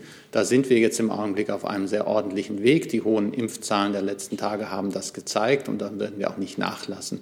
Ob sich der Stichtag jetzt ähm, am 18., 19. oder 20. November ähm, ab dahin gerechnet wird, kann ich Ihnen schwer sagen. Zusatz? Da hätte ich noch mal eine Nachfrage. Und zwar, weil Sie sagten, in der letzten MPK mit der Bundeskanzlerin, das war ja meines Wissens die am, glaube ich, 30. November oder 1. Dezember. Äh, da ist ja dieses Ziel, zumindest in den Beschlüssen, ist es zwar noch mal genannt worden, aber nicht mit Rückgriff auf äh, den 18. November. Ich glaube, dadurch steht eine gewisse äh, Konfusion. Und zum anderen, Herr Kautz sprach gerade vom Ende des Jahres und Sie sprechen bis Weihnachten. Was gilt denn nun? Das kann ja auch bis zu, weiß nicht, 5 Millionen Dosen Unterschied machen. Am Ende ist es, ist es glaube ich, unerheblich, ob wir bis Weihnachten oder bis Silvester, so the sooner the better, je schneller, desto besser. Die Bundeskanzlerin AD hat an diesem 30. November den Stichtag 18. November genannt. Das war mein Hinweis darauf, dass sie sagte, ab 18. November geht es los. Ich glaube, der Bundeskanzler, der jetzige, damals noch designierte, hatte sich dazu nicht eingelassen. Ähm, ich meine mich zu erinnern, dass er allerdings bis Weihnachten bis zu 30 Millionen genannt hat. Und ähm, zuletzt waren wir jetzt einfach für den Stichtag, dass wir sagen, wenn wir es bis äh, Silvester schaffen, ist das auch in Ordnung. Herr Fischer. Ja, Hebestreit. Äh, es gab ja bei der alten Regierung in unregelmäßigen Abständen Sitzungen des sogenannten Corona-Kabinetts. Wird es das weitergeben in der neuen Regierung? Dazu habe ich im Augenblick keine Informationen. Sobald ich da was weiß, liefere ich das nach. Allerdings muss man sagen, im Augenblick hat ja diese Bundesregierung das ähm, mit höchster Priorität das Thema Corona ähm, genannt ähm, äh, und hat auch heute in der Kabinettssitzung intensiv darüber gesprochen ohne dass ich hier Inhalte wiedergeben kann. Insofern habe ich im Augenblick nicht den Eindruck, dass man ein gesondertes Corona-Kabinett gerade braucht. Aber auch das wird sich in den nächsten Tagen und Wochen weisen müssen. Frau Kollegin. Ich habe noch mal eine ganz andere Frage. Und zwar verfolgen Sie eine neue Medienstrategie oder der Bundeskanzler, zum Beispiel mit seinem Twitter-Account, wird er selber twittern oder jemand aus dem Presseteam? Wir waren noch gerade beim Thema Corona. Achso, ich dachte, wir sind jetzt. Nee, so schnell geht es dann doch doch nicht. Entschuldigung, machen wir dann gleich. Gibt es noch weitere Fragen zum Thema Corona? Herr Jessen. Herr Kautz, wird äh, Minister Lauterbach die Tradition regelmäßigen, manchmal fast wöchentlichen Auftritte hier zusammen mit dem RKI-Chef und möglicherweise anderen Experten fortsetzen? Herr Jessen, äh, ich kann Ihnen noch kein äh, konkretes Datum nennen, aber gehen Sie mal davon aus, dass äh, der neue Bundesgesundheitsminister auch zusammen mit dem RKI-Chef die Öffentlichkeit informieren wird. Auch hier. Wir sind darüber, Herr Jessen, mit dem Bundesgesundheitsminister im Gespräch, wie man so schön sagt, und hoffen auf gute, ein gutes Ergebnis, wenn ich das so sagen Wenn, dann wären wir ja nur Gast. Hm? Selbstverständlich. Sehen Sie. Gibt es weitere Fragen zum Thema Corona? Herr Wiegold. Ja, eigentlich eher eine technische Frage. Der Krisenstab, der arbeitet ja schon einige Tage, aber ist der formal jetzt mit dem neuen Kabinett quasi bestätigt und damit formal abgesegnet oder äh, war das alles gar nicht nötig, weil der schon existierte? Ich weiß auf jeden Fall, dass er sich in dieser Woche treffen wird. Und insofern gab es ja auch bei der Ministerpräsidentenkonferenz vergangenen Donnerstag dazu auch noch eine Einlassung der Ministerpräsidenten und Ministerpräsidenten, die ja auch jeweils aus ihren Ländern Vertreter dahin entsenden werden. Und insofern ist davon auszugehen, dass er äh, sich bereits konsolidiert, äh, konsolidiert sage ich schon, ähm, dass er bereits ähm, in Arbeit ist und jetzt die erste Sitzung, in der alles weitere geklärt wird, ich meine, Ende dieser Woche ist. Gibt es weitere Fragen zum Thema Corona? Jetzt wollen wir langsam zum Ende kommen. Herr Warwick, habe ich noch mal eine Liste mit einer anderen Frage? Dann sind Sie jetzt dran. Äh, da sind Sie. Am 16. Dezember ist der offizielle Sendestart des TV-Nachrichtensenders RT auf Deutsch. Da würde mich interessieren, begrüßt denn der Bundeskanzler diese Erweiterung im Newsgeschäft hier in der Bundesrepublik? Da ich darüber noch keine Gelegenheit hatte, mit ihm zu sprechen, kann ich Ihnen darüber keine Auskunft geben. Vielen Dank. Dann ist Frau Jennen dran. Welches wollen Sie nutzen? Dieses? Ähm, eine Frage an das Finanzministerium.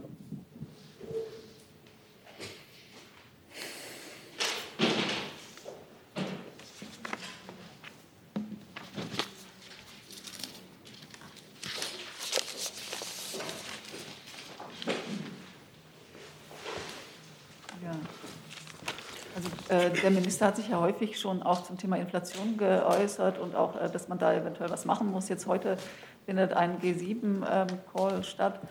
Äh, hat der Minister das Thema dort angesprochen und könnten Sie da vielleicht sagen, in, in welche Richtung man auch auf internationaler Ebene eventuell was machen könnte? Den äh, Worten des Ministers zu äh, diesem Komplex habe ich nichts hinzuzufügen äh, zum jetzigen Stand. Ich kann aber bei der Gelegenheit vielleicht noch mal ähm, eingangs nachreichen äh, zum äh, Nachtragshaushalt. Ich weiß nicht, ob die Kollegin noch, doch genau, Frau Wiefers, ähm, mir wurde jetzt noch mal wiederholt bestätigt, die äh, sowohl der O-Ton des Ministers als auch äh, die Pressekonferenz äh, sind abrufbar auf unserer Internetseite. Äh, darauf würde ich dann hier noch mal verweisen und wie üblich kommentieren wir einzelne Gerichtsurteile nicht. Das wollte ich hier noch äh, kurz nachreichen. Vielen Dank. Frau Wefers? Also ich hatte schon beim Ministerium angerufen, dass es nicht geht, vielleicht bevor die Pressekonferenz hier anfing. Ähm, vielleicht können Sie zum Zeitplan auch noch was nachreichen, wie, wie der Verlauf sein wird. Erste Lesung jetzt. Da weiß ich mehr. Das erste, die korrekte Antwort wäre, das befindet sich ja im parlamentarischen Raum und wir sprechen für die Regierung. Haha. Das zweite ist, dass im Moment angeplant wird, wie wir erfahren haben, dass man bis Ende Januar hofft, ähm, durch zu sein mit dem Haushalt. Aber wie gesagt, das ist nur Hörensagen. Vielen Dank. Dann machen wir weiter mit der Kollegin mit einer Frage zur Kommunikation, wenn ich das richtig gehört habe. Ja, nochmal zur Medienstrategie. Ähm, werden Sie in Zukunft für Herrn Scholz twittern oder wer wird das alles tun? Und zum Beispiel hat ja die Altbundeskanzlerin jeden Samstag ihren Podcast veröffentlicht. Wird Scholz äh, das weiter verfolgen oder gibt es eine neue Medienstrategie? Im Augenblick sind wir genau in dieser Phase, in der wir uns diese Fragen, die sie mir gerade gestellt hat, auch fragen.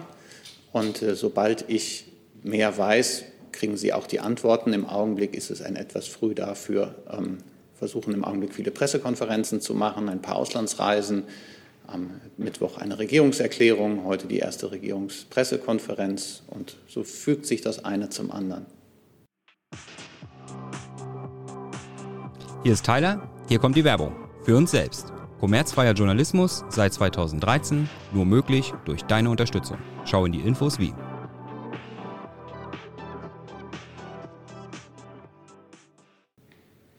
Ich habe jetzt noch zwei Fragen, die würde ich gerne noch machen. Das eine ist Herr Fischer, das andere ist Herr Rinke. Und dann würden wir für heute auch leider Schluss machen. Herr Fischer. Herr Hebestreit, äh, der Bundespräsident hat ja jetzt schon angekündigt, dass er nicht zu den Olympischen Spielen nach China reisen wird und das auch nie vorhatte. Mich würde interessieren, unabhängig von der Grundsatzfrage eines diplomatischen Boykotts äh, der Spiele, ob äh, der Bundeskanzler sich für sich schon entschieden hat, nicht zu reisen, möglicherweise. Ähm, wenn ich das äh, richtig in Erinnerung habe, ist die Bundeskanzlerin in 16 Jahren auch nicht einmal halt zu Olympischen Spielen gereist. Und an Sie, Herr Burger, auch die Frage, äh, ob die Außenministerin sich schon entschieden hat, ob sie reisen wird oder nicht. Jetzt mache ich das wieder mit dem Grundsätzlichen und dem Besonderen. Grundsätzlich werden wir ja über Reisen dann sprechen, wenn wir sie ankündigen können. In dem besonderen Fall kenne ich keinerlei Planung, dass er bislang geplant hätte, nach Peking zu reisen zu den Olympischen Spielen. Herr Burger?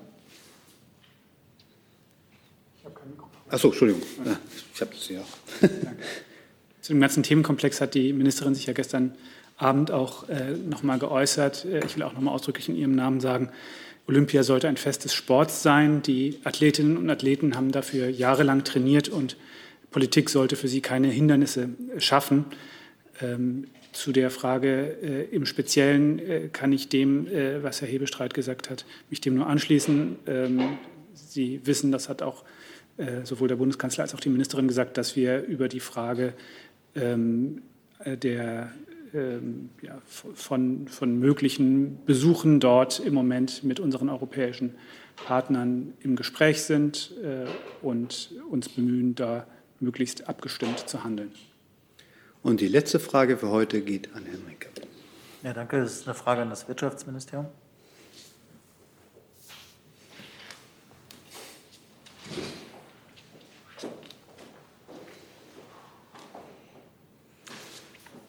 Und zwar geht es, Frau Baron, um die Eigentümerstruktur bei Daimler, weil sich heute herausgestellt hat, dass ein chinesischer Konzern Bike äh, fast 10 Prozent äh, an dem Unternehmen hält. Das war vorher nicht bekannt gewesen.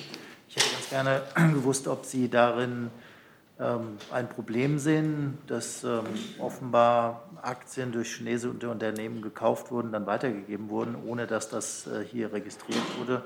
Wird das irgendwelche Konsequenzen haben bei den Regeln über den Einstieg ausländischer Konzerne? Ja, vielen Dank. Ich kann das von dieser Stelle aus nicht kommentieren. Wenn Sie fragen, wie die Aktienkäufe gemeldet wurden oder nicht gemeldet wurden nach aktienrechtlichen Vorschriften, dann sind da die relevanten Behörden für zuständig. Ich kann das von dieser Stelle aus nicht kommentieren. Sehen Sie eine Notwendigkeit angesichts dieses Falls, dass man die Schwellen absenkt auf unter 10 Prozent, äh, bei der die meldepflichtig werden? Aktuell kann ich darüber nicht berichten. Und wenn ich die Gelegenheit nutzen darf, hätte ich noch eine Nachreichung zur Frage von Herrn Jordans äh, zu den Wallboxen bei, bei den E-Autos. Das war eine Förderung, die bislang über die KfW abgewickelt wurde, aber im Verkehrsministerium lag. Ähm, deshalb ähm, lag ich an dieser Stelle falsch. Ich dachte, KfW liegt bei uns im Haus, war es an dieser Stelle nicht. Insofern müsste ich hier noch mal an die Kollegen verweisen. Ich bitte alle, die jetzt erschreckt aufgerufen, aufgezeigt haben, um Entschuldigung. Aber wir haben jetzt schon eine halbe Stunde länger, als wir eigentlich geplant haben, weil wir doch in Corona-Zeiten uns auf eine Stunde beschränken wollten. Ich danke trotzdem den Sprecherinnen und Sprechern der Ministerien auch für die längere Zeit heute. Herr Ebescheid, auf eine gute Zusammenarbeit. Bis demnächst.